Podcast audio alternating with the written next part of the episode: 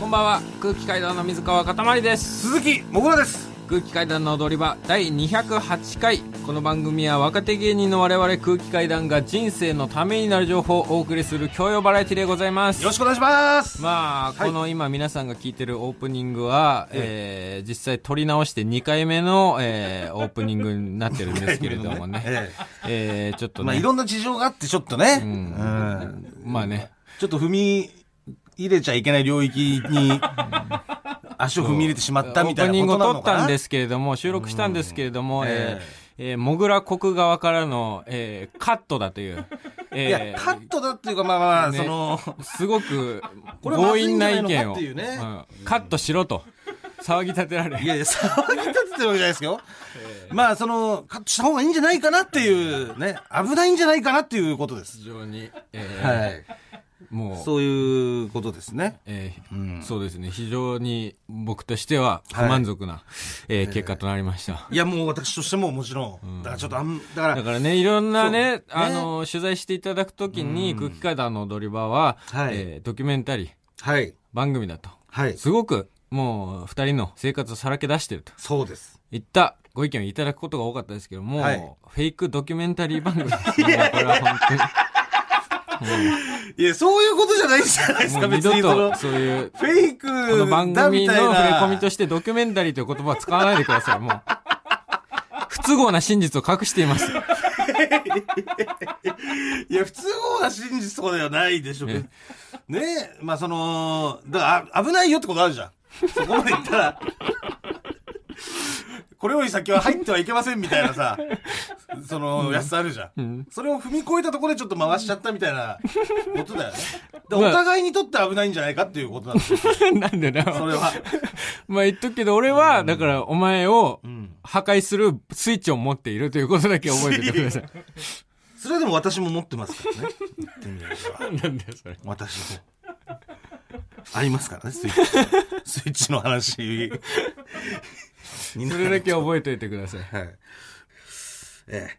あなた、はい。先週、うん。北海道に行って、はい、そうです。北海道に行って。第二子の弁次郎に会ってきたそうじゃないですか。そうですね。あのーだから先週、エンディングでね、うん。ニンニンドロンの後また電話でうん。報告させてもらいましたけども、だから、生まれてからまだ会ってなかったんで、んまあ初めてね、うん。会いに行きましたよ。うん。やっぱちっちゃかったね。うん。生まれたばっかだからさ、あ何グラム？3000、えーちょっとぐらい。ああ、うんそれ普通ぐらい？まあ普通、普通ぐらいかな。ううんん。服とか着せたの？あ、服ね、俺がプレゼントした。だからちょっと、だから、なんだ、ベンジロにもらったやつうんは、ちょっと大きい感じだったから、まだでかいそう、まだでかい感じだっあたから。れでまだでかいんだ。そ相当ちっちゃいんだ。う。めちゃくちゃ小さい。うんだから、まあ、これはまだ早いかなみたいな感じだったんだけど、うんまあ、辰丸は喜んでましたよ、すごい。あ辰丸の服、あの、車の服ね。喜んでた。そう、ん車がプリントされてるやつ。ううんん。それは喜んでました。うんありがとうございます。えそんな可愛い子供いるんだったら、マジで早くパチンコやめたらいいのに。えいや、だ何パチンコやめ、やめてますよ、パチンコは。いや、仕事ではやってるけどね。仕事ではやってますよ、それクズパチでは仕ね。事でやってるには俺ていただいてますよ。パチンコやるお金があったら、うん。弁次郎と辰森にいっぱい服買ってあげられるのに。いや、だからそれ仕事だからね。そのお金で。仕事だから。それは仕事で、あの、やってるわけですから。ね。別にその、プライベートでとかではないですから。仕事でやってるだけです。はい。じゃあ別の話題行きましょうか。別の話題ね。えー、あの、えー、バンドをね、僕ら始めるってなって、えー、これ話しましたっけ？オズワルドと。これラジオで言いましたっけ？アフタートークで一回言ったのか。オズワルドと空気階段、うん。えーあと作家の平島さうんんの5人で、うん。カニバンドっていうはい。バンドを結成しました。はい。はい。で、それで、まあ、それぞれ楽器の担当を決めて、うんまあ、俺がドラムなんですよ。うんでまあ、水川アコーディオンね、うんえーやることになって、はい。まあ、アコーディオンもらったっていう話は、うん。アフタートークでしたはしたか。うんですね。で、俺だけ楽器がなかったんですよ、ずっと。ずーっとね、なんかみんな、なんとか揃えてね、そう。畑中はギターで、うん伊藤が三味線で、三味線で俺がアコーディオン、なんとか入手したけど、もぐらだけ全然、えードラムを入手してこないから、いつもなんか木の箱をなんか、木の棒でペコペコ叩いてるだけで、本当に木の棒はちゃんと持ってるんです、音楽の始まりみたいな、リズムの始まりみたいな感じで、一人だけやってる。いや、やらせていただいてたじゃないですか、私だけ。それが、スネアをくれるという人が現れまして、あはい譲っていただける。譲っていただけることになって、はいで、受け取りに行ったんですよ。うんで、それで辻堂だったね、場所が。鎌倉の？そうそう。うん。もうそうか、鎌倉が近いんだもん、辻堂っつったら。辻堂って、え、鎌倉えっと、ではないのか藤沢の隣。方か。ああ。うん。で湘南新宿ラインで、うん結構だから横浜から、もうだ何何駅か先ですよ。はいはいはい。そう。えに行きまして、うんで、えーくれる方に会ってね、うん挨拶させてもらって、まあちょっと忙しい中、時間作っていただいて、うんいただけたのよ。うん。で、うんで、その日渋谷でライブがあったんですよ。うんうん。その日ね。無限大ホール。無限大ホールで。んだからまあ、えーそのままスネア持って、んまあ、湘南新宿ラインだったら、一本で行けるのね、渋谷まで。あ、まあそうね。あの、辻堂から。うん。そう。そしたら、まあ、時間帯も時間帯、ちょっと昼、まだ昼前っていうか、うんえーな感じで、んあの辺ものすごく混むのね。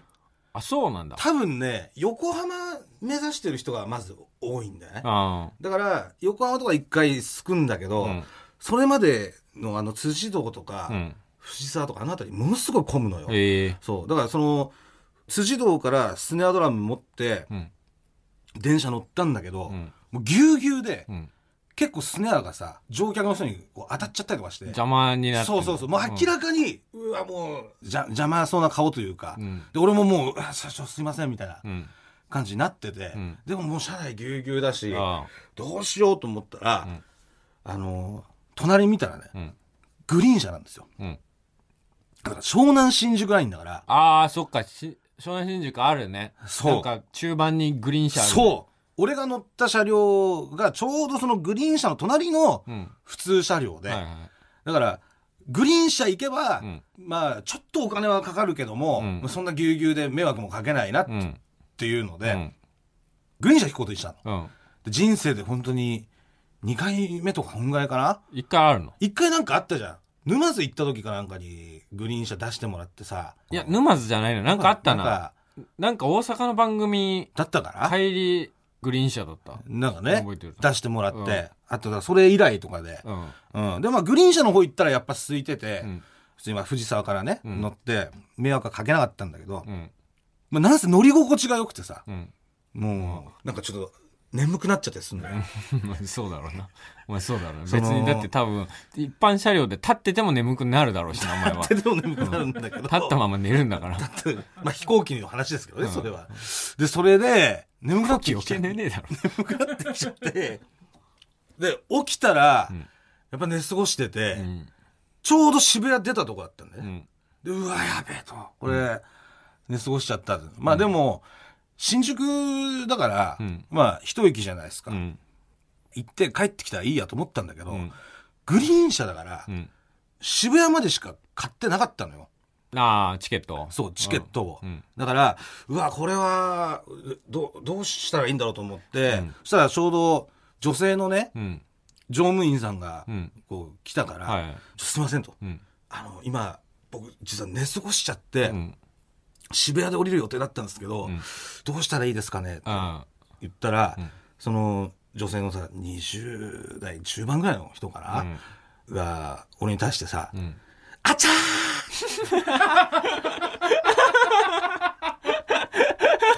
って言うわけ。びっくりした。え？とあちゃーだけど、めっちゃあちゃーだけど、それ。ああの、そうです。あの、寝過ごしちゃって、たら、あ、あー、ちゅちゅちゅちゅ。やっちゃいましたね。ー。で、なんだろう、なんかこう、すげえなんかさ、ど、ど、どう、なんか、少女漫画に出てきそうな人。で、どう、どうしたらいいですかね？って言ったら、うーん、でももう、やっちゃったんで、新宿までん。立っててもらっていいですか？何それもう、何その元気印みたいな天井に立っててもらえますからね。もうちょっと拳突き上げてるじゃん。もう。みたいな。チャーっていう感じで、何その隣に住んでる女ああ、もう、じじゃあ、何回も会ったことあるの？あじゃあ、そうです。か、まあ、まあ、わかりました、みたいな。こと言って、そのグリーン車の、あの、座席の方じゃなくて、い出入り口の方ね、うんうん。あのの方、あそこ、ちょっとしたスペースあるから、だからあそこで、まあ、ちょっと立ってようと思って、じゃあ、僕、ここで立ってますんで、って、言ってそっち移動しようとしたら、お兄さん、乗ったの、藤沢からでしたよね。うん覚えてんの？俺が藤沢から乗ったっていうで、藤沢からでしたら、ん。実は、ん。渋谷も新宿も 料金が変わらないんです。だから、このまま座っててくださいね。でさ、で、俺座れ、座って新宿まで行けることになって、で、結局俺し結局俺新宿からさ、その後普通に折り返して渋谷帰ったんだけど、それにしても、す、すげえ人だなと思って。すげえな。すげえな。なんで一回立たせたんだ。一回立たしてさ、あ、なんで一回だドキドキさせんだ。こんな人俺初めて見たと。怒る人怒るぞそんなの。でも、あ、これが、グリーン車の接客なのかなって思ったの。そんなことね俺だから、今までそんな人会ったことなかったから、その、そんなスナックみたいな接客してこねえよ。ちょっといいお金を払うと、そういう感じの特殊な、その、特殊な接客術を身につけた乗務員さんがやってきて、接客してくれるんだなってね、俺は思ったのよ。うんそう。そんなことねえよそう、だから JR うがん結構グリーン車を、その、接客する乗務員さんを、俺選んでると思う。でグリーン乗務員だったってことはグリーン乗務員って完全なる。だって見たことないそんな。幼馴染みみたいな。ないないない幼馴染モード空手やってる幼馴染みみたいな。絶対ここ前髪あのゴムでくくってるやわら、やわらとかさ、あかね的な、ランマのあかねみたいなさ。見たことないでしょ？そう、だから俺もこれ初めて見たと思う。だからちょっと、まあ、今回そういうさ、スネア、があってっていう理由でね、普段乗らないから、やっぱ高いからさ、あれだけど。でやっぱりちょっとお金出すと、ね、そういうワンランク上の接客をやっぱり JR はその人がそういう人だっしたてだけだ。あちゃー立っててもらいますからね。寝過ごしたおじさんに対してそれできるってすごいよね。うん。ということで、あの、私が辻堂でね、スネアドラムいただいたんですけれども、はい。辻堂と言ったらですね、映画ピンポンの舞台ですね。ああ。えーえー中国人留学生、チャイナが辻堂に行って、で、ペコとスマイルが辻堂か。そうです。チャイナを倒しに行くというのが辻堂でございます。はいえースーパーカーで指際ラストボーイ。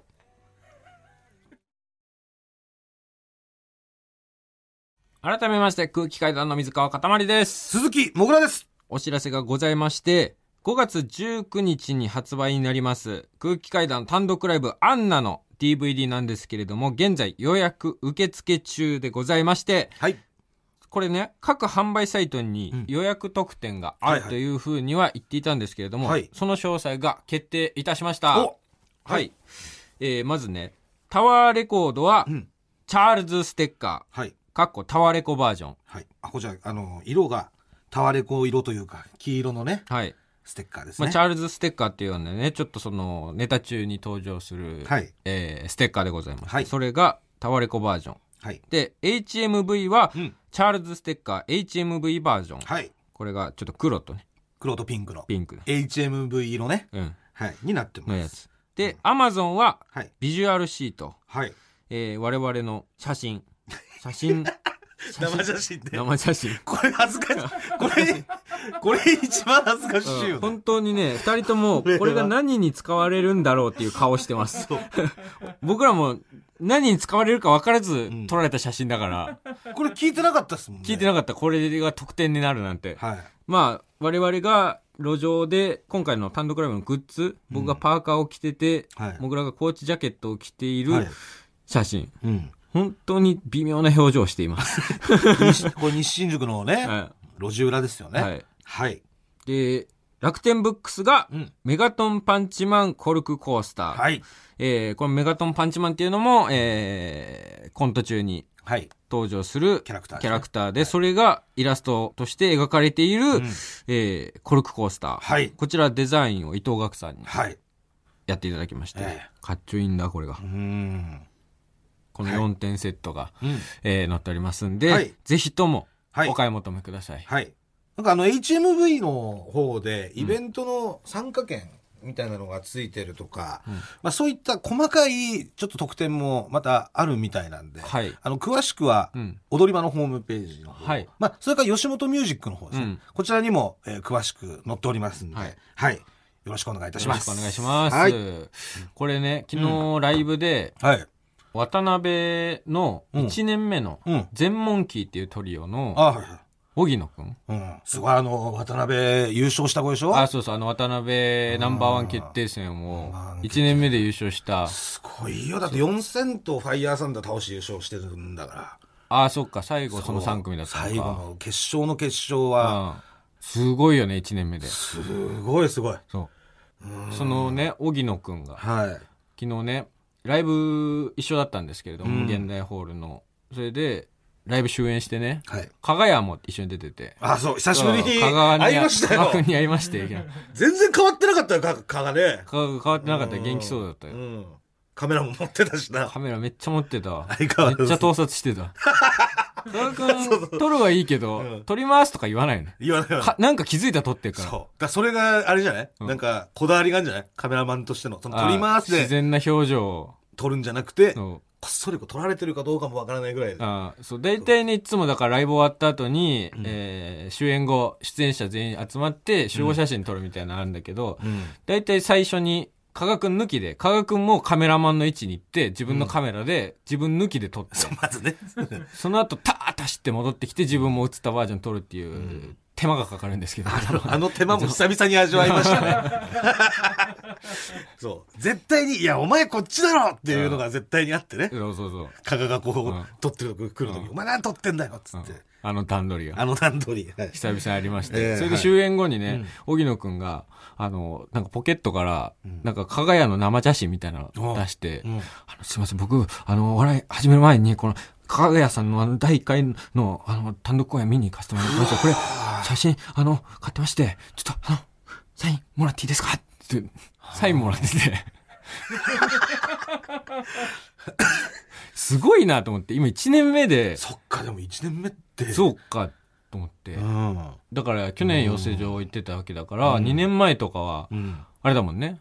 お何に行ってもないってことだだよね。学生だったかもしれないし。ただお笑いが好きで社会人だったかもしれないし。見に行っててうんで、その後、荻野くんが俺らのとこ来て、うんあの、あんな、最高でした。あの、あ DVD も買いましたって言ってたから荻野くんも手に入れてくれてる DVD。確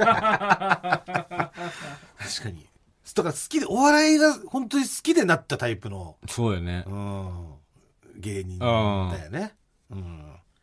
そう、だから1年目をね、うん。見ててう、ん。フレッシュだなと思って。いやー、そうよ。言っても10年目になったわけじゃないですか。はい。あ、そうだ、10年目ですね、僕が。4。月から。4月からね。もう10年目ですよ。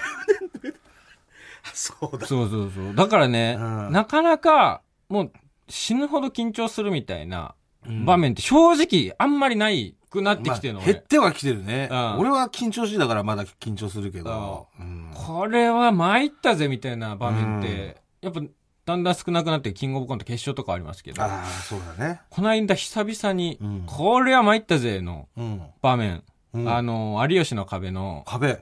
壁デミー賞っていう、ああ、壁で見ね。はいはい。あれ、どれぐらいの頻度でやってんのかな？あれは、半年に一回ぐらい半年に一回ぐらいかうんな。やってる企画で、えー、3回目とかで僕ら初参加だったんですけれども、はいはいもう日本アカデミー賞の、うんえーパロディみたいな感じで、本当にホテルのでっかい大広間を貸し切って、もうテーブル並んでそこに、そう本物のホテルね。本物の。うんで、そこに、えー、架空のキャラクターになりきってう、んスピーチをすると。はい。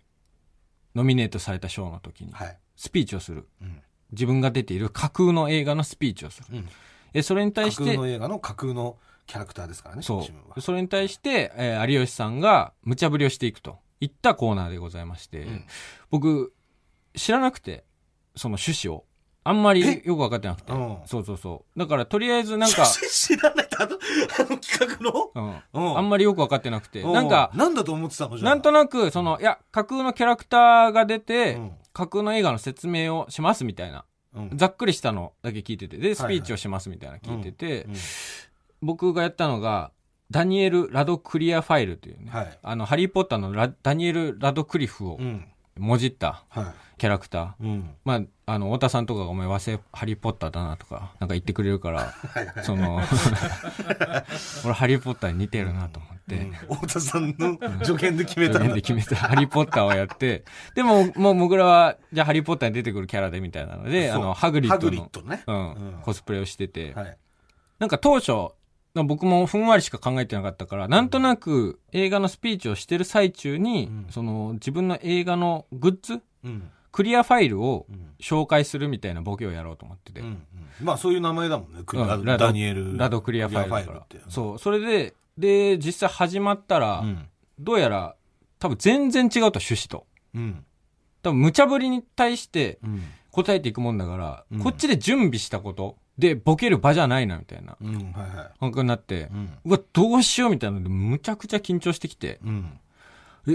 あ、どうしたらいいんだろうみたいな。うん。久々に混乱してきて、うんこのクリアファイル使えねえぞと。使えねえぞ、俺、なんか、写真撮ってもらって、プリントしてもらって、クリアファイルにくっつけてもらったの。に、あの、ずっと手元に置いてあったんですけど、これでなんとかなるだろうと思ってたものが、うん。であ、これ使えねえわってなって、うん。どうしようと思って、うん。で、もうどんどんどんどん緊張が高まっていって、うん。その、主演男優賞5名発表されて、立ち上がるときに、うん。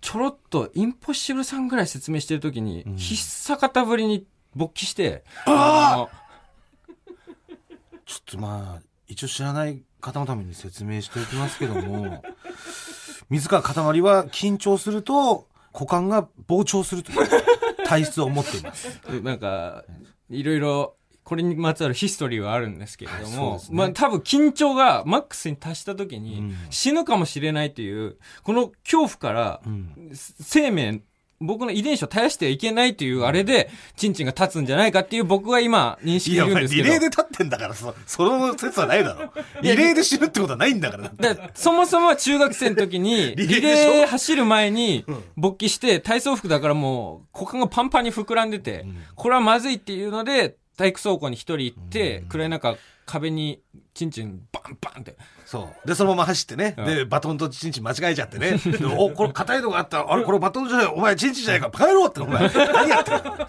あったあっちゃはっちゃったりしてねそんなね、あっちゃったりして、ええ二人三脚み二人珍客みたいになっちゃいますよ たけしのスピードが速いんだよ。ほんとね。またそっからですよね。そうた立っちゃうようになっちゃうんだと。そう。で、インポッシブルさん、多分2番目とかだったのかな。うん。やばい、立ったと思って。うん。もうずっと立ちっぱだから、その間。うん。で、その、だからどっちかわかんない。一応その、あのー一応席から今立ってる状態。うんで起立してる状態であり、ん勃起してる状態でもあるっていうことですね。はい。で、勃起してるし、どうしよう、これ勃起バレたらもうなんかおしまいだなとか、なんかいろいろ考えてきて。まあおしまいだよ。使えないもん、そんなのだって。カメラで立っちゃってる人。ゴールデンの番組なんだから。茶の間の皆さんが見る番組でお前、深夜でもダメだよ。立っちゃってんのは。で、僕がもう大鳥も大鳥なんですよ。3時間半ぐらい収録してる中の主演男優賞のくくりの中でも5番目で。そう、最後だったんだよね。一番最後で。わけわかんなくなっちゃって、うん本当泡吹き、吹いて倒れそうなぐらい緊張して、うん。自分の中で全く想定してなかったなんか、英語で喋るっていう、んプラン。うん。Hello, うん I am Daniel ラドクリアファイル。だから俺はびっくりしました、本当にびっ。くりしたよね。うんびっくりしただろうなと思って。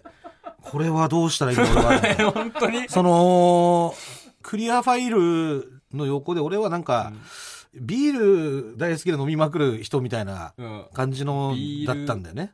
コルトレーンみたいな。そう、ビールコ、ロロビール・コルトレーンっていう役で、本当は、本当はロビー・コルトレーンさんっていう方がいらっしゃハグリッド。役の人がそういう名前。はい。で、そのロビール・コルトレーン役で、で、まあビール飲みまくる方として出てたんですけど、でも、それも、牧雄さんがね、うん。あの、ビール飲みまくるうん外国の俳優っていうのでもうやっちゃってリチャード・たんだよ、ね。ビアみたいな。リチャ先に やっちゃってたのよ。直前にカモメンタルさんだったから。そうう。だから、お俺はもうまずビールを置いてたの。うん。これはもう絶対できないと。このビールキャラ、いきなりね、二人連続で出てきたって、どうにもならないじゃん。ね。だから、もうこれはビールはとりあえず捨てて、うんそしたらもう、英語喋り出しちゃったもんだからそう、英語喋り出して、あ、英語で行くんだと。そう。で、基本的には俺との会話なんだけど、多分有吉さん的にも、あ、塊もダメなゾーンに入っちゃってるっていうのを、確かに、あの、もう、ある程度キャリアを積んだ方には分かるんですよ。そう。あ、ええこいつ今日ダメだ、これってそれで、早急にモグラの方にシフトチェンジして、んえー、ロビールコルトレさんいかがですかで、モグラがもう神がかってたよ。いやいやいや。オンエア見ましたけど、俺覚えてなかったの。なんかモグラが受けてるなっていう印象ぐらいだった。いや、俺受けてたから。受けてたいやー本当に助かった。けなん本当に助かっった。一番助かったた。。いやいやいやお笑いやってきた中で。俺も真っ白受けてるなんて感覚ないわ、あんなの。あんな場所で。いや、本当に心強かったよ、ああんな場所で、いやいやいやあのままテレビから消えるかと思った俺。もう、本当に怖かった。徐々にフレームアウトしていって。フレームアウトしてても、切れて、切れていって。もう二度とテレビに呼ばれないんじゃないかっていう。もうね、テレビの中でね。いや、すごい企画だよね。あれはちょっと怖かったな。すごい企画ですよね。そう。俺ももう本当に必死でしたよ、あれは。で必死になる企画だよね。全組が、俺らだけじゃなくて、もう全芸人が必死になる。企画。だから先輩とかもあんな表情するんだっていうのも思い浮かんだから、あれをゴールデンでやるって変な番組だよね。なんか決してあの企画に関しては絶対ゴールデン向きじゃないというか、うんすっごい難しいなんかお笑いな気がするんだけど。ああ、そうだうね。んうん。まあ、だからその半年に一回なんだよねあ本当に消耗するから。そう。多分毎回やってたら、うん本当死んじゃう人が現れるから。そう。だから半年に一回なんうんです。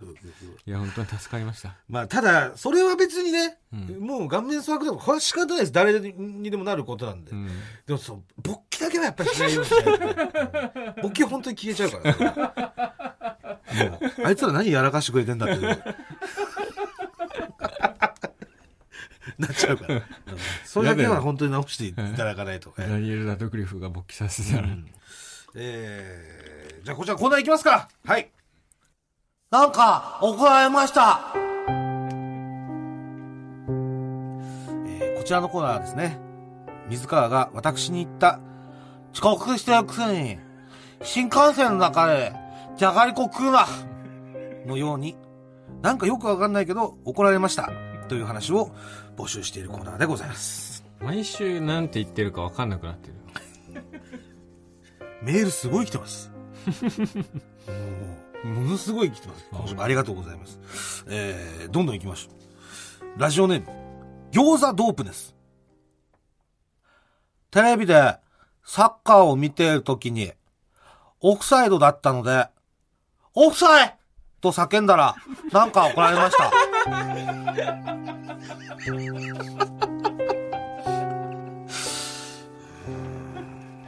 これはどう？審判が判断するからっていうことなんだことなんだよね。だよね。で実際にはなってないってことでしょ？だから、多分ね。実際その見て、見てて、う勝手に今のオフサイドだろみたいんなるなほどね。ことなんだうんよね。サッカー実際、だから、いるじゃん。まあ、ファールファールファールとか言う人。ううんん、言う。ファールだったらなんかわかんだけどさ、うんオフサイドだと、うんよくわかんないじゃん。オフサイド難しいしさ。ああれ実際サッカーやってる人もう、ん例えばディフェンダーとかがうん。審判にオフサイドとかアピールしたら監督になんか怒られたりするとき え、なんで？審判が決めるんだから、お前が言うなみたいなことを。いいじゃん、別怒られるに時ある。言うぐらいいいじゃん、だって。オフサイド。それで言って判断変わることあるでしょ、たまに多分。まあ実際あるけど、そういうのを嫌う監督とかもいる。監督が怒んの、うん。お前らっつって、オフサイドかどうかはうん。審判が決めんだから、お前らまっすぐ守れみたいな、なんかそういうだからなんかそう怒る文化なんですねサッカーってなんかね、ますますなんかちょっと敬遠しちゃいますねサッカーを。変な理由で敬遠するんだ。続きまして、ラジオネーム、内閣低めゴリラ。ポカリスエットのことを、ポカリスと略していたら、なんか怒られました。ポカリって言えよって。なんで吸うの？ポカリとスウェットだでもまあ、い意外と言いやすいっていうかね、ろ。うん。ポカリスみたいな。ポラリスみたいななんかそのまあまあねうん。意外と別に悪くはないじゃないですか。え、アアクエリアスは？アクエリ？あ、やっぱアクエリアなんだ。アクエリじゃない？え、エリアスみたいな。いや、俺アクエ。エ、アクエだった。アクエアクエだったよ。アクエは俺初めて聞いたけどね。小中。で、こう、小中みんなアクエって言ってて、うん高校入ってアクエリってなんか言ってるっていうので、うん。なんか詰められた覚えある。アクエってだあれだろうね。なんかその、でかい中学のやつとか、うこう合流してさ、うん高校とかになると、うん。その多数派が、うんそう、淘汰していくっていうかね。うん。うん。やっぱりセブンも、セブン入れってやっぱり呼んでた時期多分あったのみんな。俺、セブン入れっつってたセブン入れあったよね。うんセブン入れ行くかみたいな。それがなんか中学で、なんかバーってち中央小学校のやつとかがさ、一緒になってさ、みんなセブンって言ってるから、俺らその田舎の二クラスしかないうん小学校出身の俺らはさ、うんなんかもう泣く泣くセブン入れから生きていくためにはもうこのセブンにするしかないみたいな。もうね、うん。身分を隠して、うん本当は、セブン入れの民なのに、これも迫害を受けるから。悲惨な話ですよね。えーえー続きまして、ラジオネーム。よくできたロケット。隠し味を当てたら、なんか怒られました。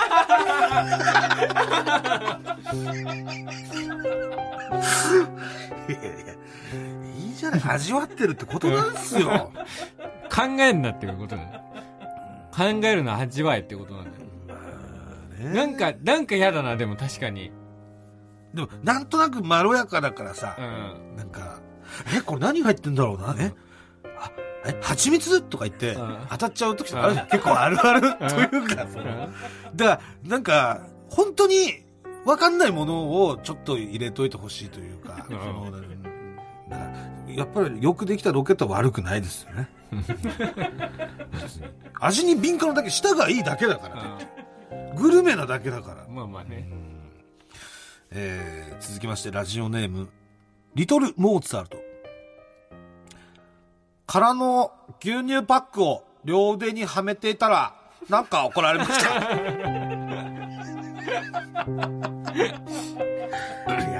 ちゃうんだよね俺もやっとあるよあれうん確かにね。だから先週洗濯バサミでロボ作るみたいなのありましたけど、やっぱね、その欲求って消えないっすもんね。そうでもね怒んなくてもいいよねうん。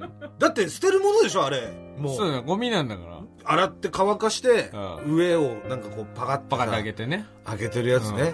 うん。だから、はめれそうな形してんだもんだって。やっぱ。うん。うん。ラストですね。えーラジオネーム。いくら食べれる？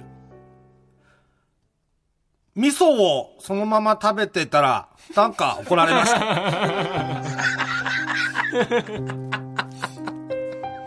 いや、これはね、これすごいわかる、わかる。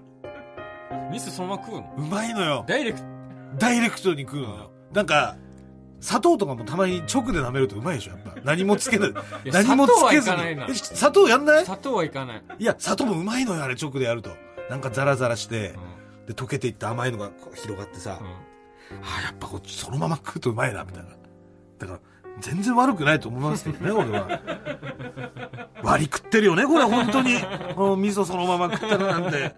別になんかにつけなきゃダメだなんて決まりないんだからさ。怒んなくてもっていう。別にそのまま食べないでくださいなんて書いてないじゃん。うん。食べれるもんなんだから。ううんん。まあ、今週は以上でしたけども。はい。それでは、はい。続いて、うん。こちらのコーナー参りましょうえ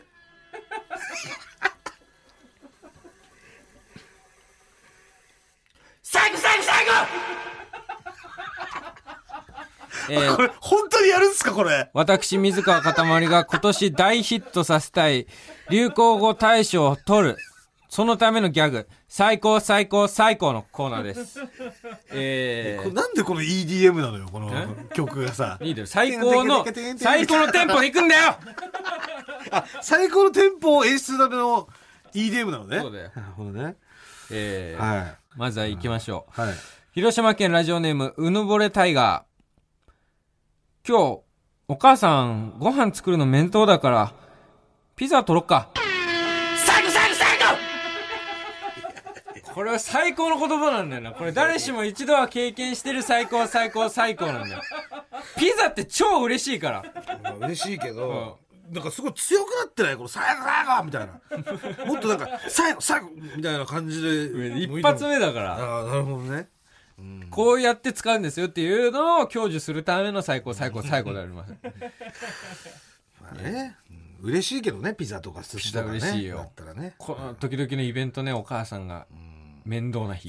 最後最後とはなんないかな。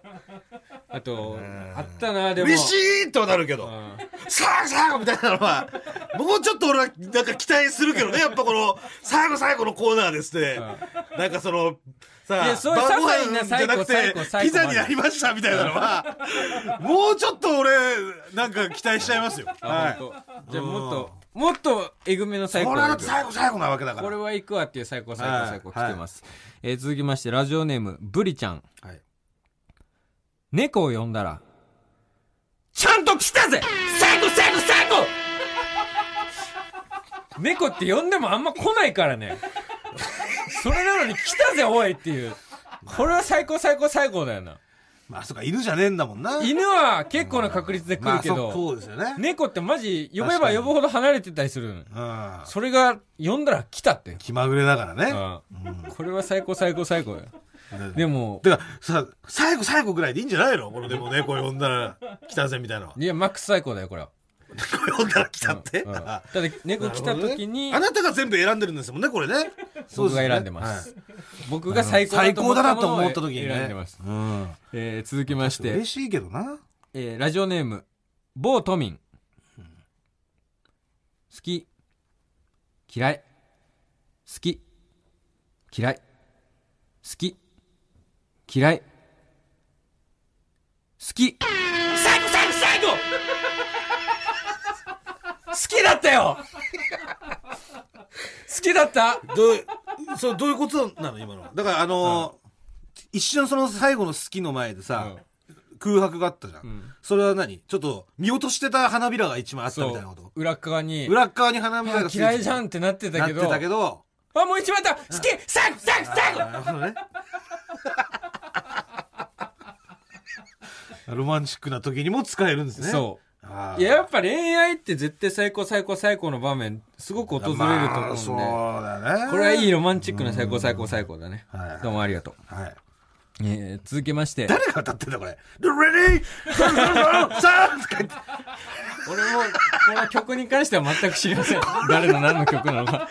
そうな、もう Ready? とか言って。誰が歌ってんだよ、これ。誰の何この曲。えー続きまして、ラジオネーム、極東ベイクライト。はい。ちゃんちゃかちゃんちゃんちゃちゃんちゃちゃん。ちゃんちゃかちゃんちゃんちゃちゃんちゃちゃん。露天風呂だと思って入ったら、露天風呂でした。最後最後最後何よ、これ。普通じゃん。露天風呂だと思思ってたんでしょ？で、露天風呂だったんでしょ、普通じゃない？これはだから、動かないでしょ通りの最高だよ。露天風呂だろうなと思って。まず露天風呂そ、そもそも最高なものじゃん。露天風呂はね。で、露天風呂じゃない可能性もあるじゃん、もちろん。露天風呂なんだろうかな、このドアの先。まあ、とか使えなかったとかね。そうそうそう、使えないかもとか、そういう心配とかあったけど、ちゃんと露天風呂、入れる露天風呂だったら、それはコウメ太夫さんも最高、最高、最高だよ。うん畜生になんないの。この場合。この場合ね。えー、次ラストですね。ラジオネーム、匿名希望。1の後ろは6、2の後ろは5。3の後ろは4。サイコロサイコロサイコロこれは、これ、だから崩してさ、なんか変な、だから俺は、だから多分こう、まあサイコロサイコロ、面白いんだけど、もう、まさかさ、ん初回でこんな崩し方されると思わなかった。びっくりしちゃって、うん、俺も、笑いが追いつかなかった今。俺もびっくり。りした。初回でここ崩してくる人がいるんだったよな。だからあなた、でもあなたが選んだんですよね、これはね。選んだ。だから、その、初回でもうこの、サイコロサイコロとか、やり始めると、もう、この先本当に短いんだろうなっていう気がしてくるのよ。だから皆さん、うんだから今回は特例でサイコロサイコロサイコロ読みましたけれども、決してなんかここをいじるということを積極的にやることはしないでください。基本的にはストレートな最高最高最高。基本的には、ね。お待ちしてますんでああ、なるほど。よろしくお願いします。はい。いかがでしたか？いや、だから、え最後、いいなって思う瞬間はあったけど、最後最後っていうのがさ、前言ってた、あ、このぐらいの感じで最後最後って出るんだっていう。だからうん小さな幸せをん大きな幸せと感じられることがす幸せなことなんじゃん。皆さんの精神をうん。明るくしていくっていうコーナーでもありますんで、こういう気持ちで生きていってください、皆さん。うん。よろしくお願いします。こんな感じで皆さんの最高最高最高を募集しております。宛先は踊り場アットマーク tbs.co.jp。踊り場アットマーク tbs.co.jp。踊り場のりは RI です。来週もあるのが楽しみです。はい、よろしくお願いします。それではここで今週も僕の最高な一曲をお届けします。おスピッツで旅の途中。サイレンみたいなのいらないっすって、その、うーんってやつ。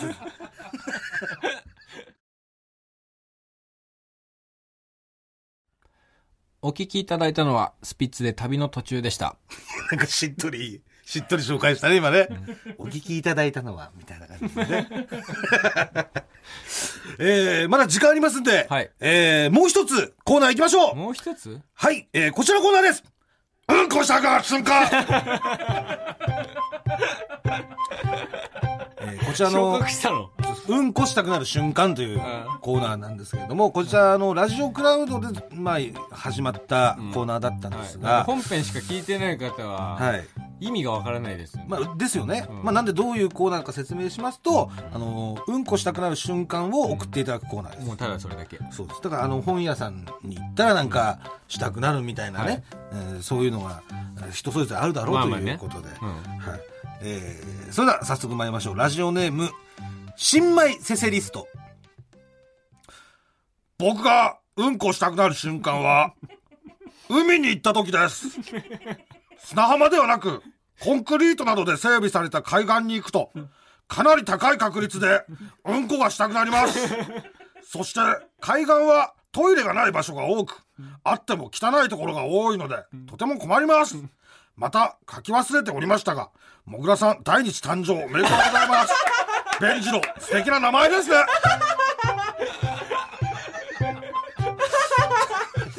うんこしたくなる瞬間と合わせて第二子誕生言おうのよ。まあ、海だって。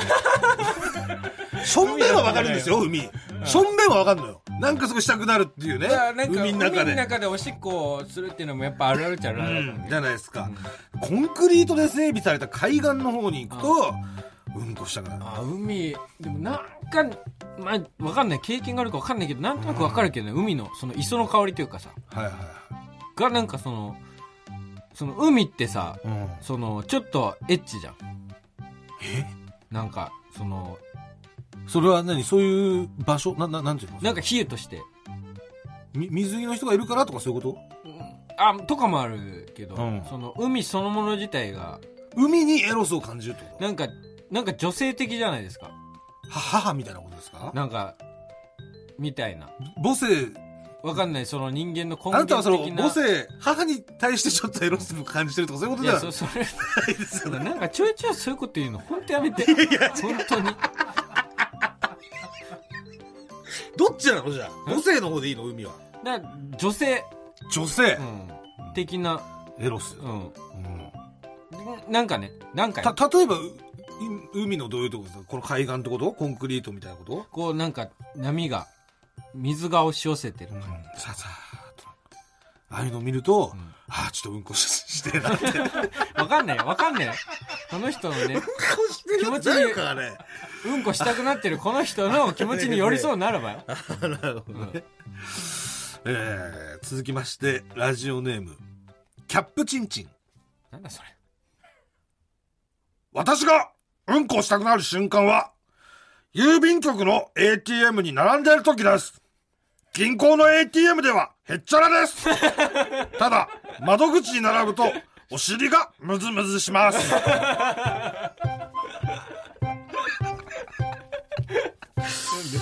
なんで？銀行だったら大丈夫なんだって。郵便局はこれも匂いかな。匂い。俺はなんか今匂いのイメなージが確かにね。来た。郵便局って匂いあるよね。ある。うん。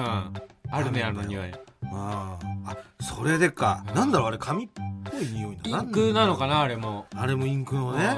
うん。うん。だから本屋と同じ同じか。システムなのかもしれないね。あじゃあ、これはあながちじゃあ、うん。正しいというかね、うん。皆さん感じてるかもしれないです、実はね。い。えー、続きまして、ラジオネーム、六級建築士。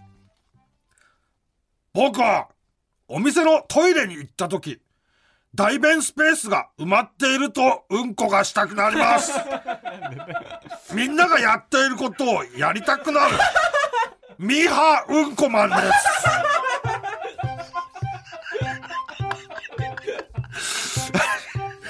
ね、人が食ってんの見と食いたくなるとか、あるじゃないですか。ミハうんこマンミーハーなうんこマンね。隣の芝生青うんこマン確かに。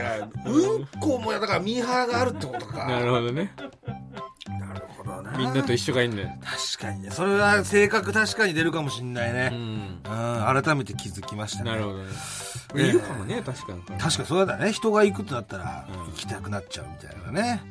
えー、続きまして、ラジオネーム、ピカブー。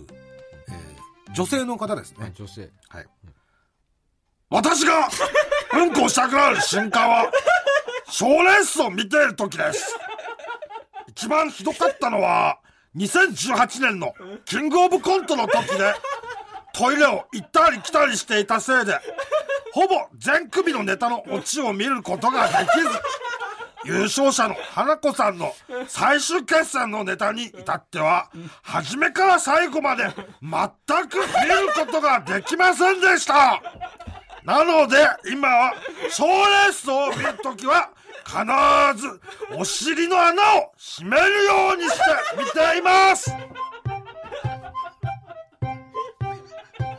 ということなんですけど。もうなんかもうなんか女性とかじゃなくなんかもううんこそのものが喋ってるお尻の穴を閉めるようにして見ています空気階段の踊り場まもなくお別れのお時間ですはい。お知らせがございまして4月21日に発売になります芸人雑誌ボリューム2というはい雑誌が、ええー発売されるんですけれども、表紙が3パターンありまして、ええーニューヨークさんと、はい。A マスさんとはい。空気階段はい。はなんと我々、表紙に選んでいただいた雑誌の表紙になりましたいやー、ねえ。ほ、本当にな、なったんですもんね。なってるっぽい。いや見ー、た。すごいですね。ここれ書店に3種類並ぶってことですかね。なのかな、うん。ままあ今多分ネットでも予約受付、はい。えーされておりますので、ねぜひともこちらお買い求めください、うんはいよお願いします。ろしくお願いします、はいラジオクラウドのアプリの方では本編の再編集版とアフタートークを配信しておりますのでね、はい。えーこちらの方もぜひチェックしてください、はいよろしくお願いします、もぐらすべてのメールの宛先は？えー全部小文字で踊り場アットマーク TBS.CO.JP 踊り場アットマーク TBS.CO.JP 踊り場のりは RI です。TBS ラジオでお聞きの方はこの後1時から月曜ジャンク伊集院光る深夜のバカ力ですここまでのお相手は空気階段の水川かたまりと鈴木もぐらでした。さよなら。ニンニンドロン。すいません。うんこ漏らしちゃいました。あちゃー。もう新宿まで立っててもらいますからね。はい。夢の共演だ